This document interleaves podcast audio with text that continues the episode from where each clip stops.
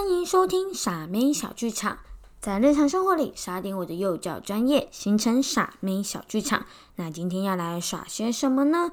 要来耍一些发烧到底要不要用冰毛巾敷额头呢？噔噔噔噔噔噔噔，有时候发烧，我们会觉得好冷好冷哦，所以我们就会添加一些衣服、铺毯子保暖。以外呢，大量的出汗也是能帮助退烧的哦。所以为了让感冒快点好，每一次感冒我们都会盖上厚厚的棉被休息。但是这个做法是对的吗？一个大问号。其实呢，这个做法有的人也说那是不对的哦。日本医学啊博士森田丰士表示，如果你硬是多添衣服和盖棉被的发汗疗法，不仅不正确，反而可能会让身体状况更加恶化。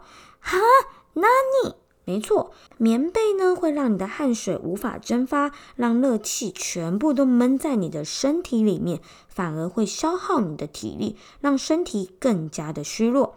而且大量流汗会让体内的水分快速流失，有可能就会造成脱水的现象。到底发烧的时候要不要冰敷额头啊？常常呢，我们都会看到别人说啊，发烧了，我要当一个贤妻良母，然后呢，做做样子，每一天不是每一天啦，每十五分钟我就要换一次毛巾。到底要不要敷冰毛？巾呢？请注意，这里我是说冰毛巾哦，因为傻妹第一次帮人家敷的时候，我就是敷热毛巾。然后我想说啊，那么热，他已经很热了，我想说是不是要敷热毛巾？我也不知道哪来的想法，然后就去烧开水，然后帮他热敷，帮他热敷毛巾。可是现在有一个 bug，就是。水很烫，我就先用洗澡的水，好，我已经用湿了，然后沾完后呢，拧干以后呢，走出去厕所以后，马上。毛巾就已经冷掉了，我就再回去用更热的水再用一次。好啦，觉得好像热一点点，敷上去后不夸张，不到一分钟，那毛巾好像就已经不热了呢。我就决定再把毛巾拿起来，决定去烧热开水滚那个毛巾。但是现在又有一个 bug 啦，那个毛巾实在太烫了，我根本就没有办法用手去拧干。我又加了自来水进去，啊嗯，这样子毛巾还不是变温的，我就只好忍痛很烫很烫的。手下去把那个毛巾拧一下，然后就赶快咚咚咚的跑去放在病人的额头上面。但是其实好像五分钟后，那个毛巾就已经不热了。我又在打扰。病人再把它拿起来，再去热了一次，用了热毛巾。这次因为手已经比较被熟过了、烫过了嘛，从五分烫现在可以忍受到六七分烫了。但是还是很怪啊，因为弄完后马上就去吵病人，弄得他全身都不舒服，一直被擦来擦去、翻来翻去。我倒觉得他倒不好好睡一觉，可能心情还会好一点，病可能还会快一点好，比我在那边打扰他还要休息的更舒服一点。到底有没有用呢？其实啊，也有日本慈惠小儿科内科医院表示啊，冰敷额头只是凉凉的感觉，比较舒服而已啦，并没有实质的退烧效果，让它比较好睡一点。日本循环系统专门的医生慈谷敏郎表示，额头的皮肤其实比较厚一点点。冰敷其他的地方呢，比较薄的地方，或是有着动脉流经的部位，其实更有效果。例如脖子、腋下、大腿根部等等。嗯，大腿根部是哪里啊？啊，是属西部吗？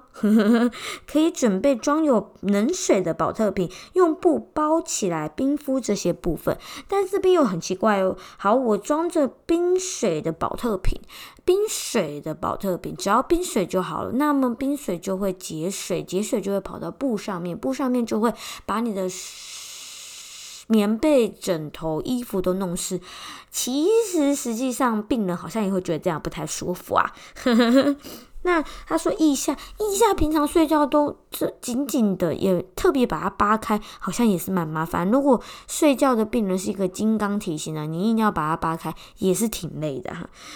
嗯，总之心意万岁喽。那属膝部它会不会太敏感了一点呢？还是大腿根部其实是在说脚踝？不会吧？脖子部分可能比较合理一点啊。脖子可以，可以，可以。那脖子有两边，所以你可能要思考一下，只要一边就好，是两边都好，还是要把它围起来。但是还是同样有个问题，你的棉被、你的枕头就会湿湿的。没错，但是这些都是仅供参考，你可以试试看喽。有时候呢，也有人说发烧其实有分不同的阶段哦。比如说发烧的时候，其实它是呈现一个抛物线的形状。什么叫做抛物线？就是体温它会有变化，它会有一个阶段性，一开始会有上升期，然后呢再会到持续期，最后到下降期。所以在下降期的时候呢，可能就会将军啊，不是那个降旗啦，是上下的下，降落的降，下降头的降，哈，下降期。所以在发烧的时候，通常要经过测量体温来根据你到底要敷热毛巾还是冷毛巾，哈哈，这时候就有点鉴别度了吧？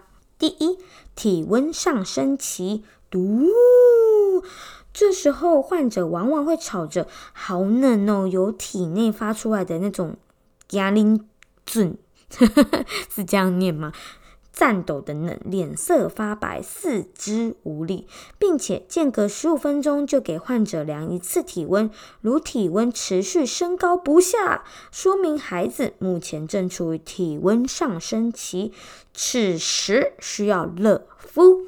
它正在慢慢攀升的时候，你就要热敷。为什么呢？因为有点像是把它的毛细孔毛细孔打开，让它可以好好的散热。正确的做法就是贴上温热的毛巾，或是给它试擦拭它的腋窝、斗宅或是腿窝哦，就是属膝部的部分。没错，这样子呢，这些血管大部分分布的地方。这些分布大血管的部位，这样子就可以很好的控制体温，不要升高的太快，让它不会有一些呃热性的惊厥或是抽风的状况，让它会不舒服。第二件事情就是体温稳定期，还有下降期的时候呢，就要注意还有没有白纸黑字，不是白纸黑字啊，白纸跟黑旗的黑字，没有啦，没有。下降期那么好笑，体温稳定期、下降期的时候呢？患者的体温短时间内会持续在同一个温度时，那就说明了中枢介质释放发烧的因素暂时告一段落。嗯嗯，很好，谁听得懂呢？简单来讲，就是你的中枢神经呢，发烧神经呢已经告一个段落了，它不会再持续的放电放热了。一般患者这个时候身体就会开始出汗，脸色就会开始恢复有气色一点，就说明孩子的体温已经开始下降喽。你自己都有发烧过嘛？你发烧的时候很热的时候，你一开始就会冒冷汗，然后就会盖很多棉被，把汗逼出来后，代表你在排汗，在释发这些的气温已经慢慢的下降了。你这时候就会开始踢棉被，这就是为什么人家说要照顾病人的原因啦。踢棉被的时候可能会再度的感冒，但是你又硬把它盖上去棉被，它反而更热哦。所以适时的保持这一间。房间的通风，让它可以散热是比较重要的事情。这时候你就可以用冷毛巾给孩子敷一敷头部，擦擦腋下、脖子、大腿窝等部分，这样子就可以比较避免它的温度会再次升高，因为它会用冷毛巾让它吸收这些冷。的感觉，它就会比较容易排汗，也不会一直持续的升高，让发烧的状况得到缓解。物理的降温冷毛巾要敷多久呢？这个是我们的第三个问题。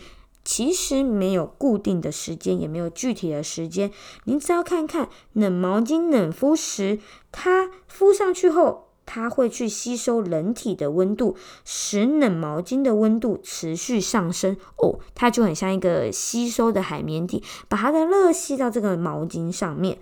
那么等到这个冷毛巾的温度上升到一定的程度的时候，大约温度和体温差不多的时候，就达到降温的效果。这时候你就可以换一块毛巾喽。继续冷敷才能起到这样的作用，反复进行数分钟。后续要持续多久和次数呢？就要看你的患者的发烧的状况来讲。其实物理降温并没有具体的时间哦，所以你就自己慢慢的去分辨它有没有好转一点。现在啊，在健保普及的现代社会里面啊，其实呢，感冒你也不一定一定要吃药啦，有时候吃药也会让身体的代谢比较不好。其实只要多喝水就可以让。病毒从身体被洗出来，多休息，这样子就可以保持非常好的体力跟免疫系统，继续跟我们的病毒 fighting fighting fighting。还有一件事，我觉得还蛮重要的哦，就是其实发烧就是身体的发炎，是身体的警讯，代表免疫系统呢现在正在活跃。为什么？因为它要打仗。了解发烧的原因，确实是比暂时抑制发烧来的重要哦。只要不是过度的发烧，对人体来说反而是一种保护状态，也说明了病毒得靠免疫系统来对抗，无法经由排尿啊或是身体被洗出来。因此，只要你发烧了，请你先注意：一，你为什么发烧？先找出你发烧的原因；二，开始的想办法让自己恢复自己的呃身体。比如说，你可能要了解一下，你现在是属于发烧的上升期、稳定期还是下降期，以及你现在的身体状况是需要多盖点棉被、排汗呢，还是马上去就医，都是不一样的。多喝水准没错，喝水没事没事，多喝水果然是一句好话呀。那我现在呢要来吞口水，因为好长啊。讲了这么多，总之就是希望大家都可以身体健康。遇到了一些不舒服的，要懂得照顾自己，才有体力去照顾别人哦。祝你健，嗯，不对，祝你健康，大家欢喜，万事如意，食到两千三百五六十回。不要太早回来，不要吃完早点回来，拜托晚一点回来，吃完晚餐就回来，好吗？较早困的较有眠啦，今晚我嘛要来困啦哦，大家晚安，再会了。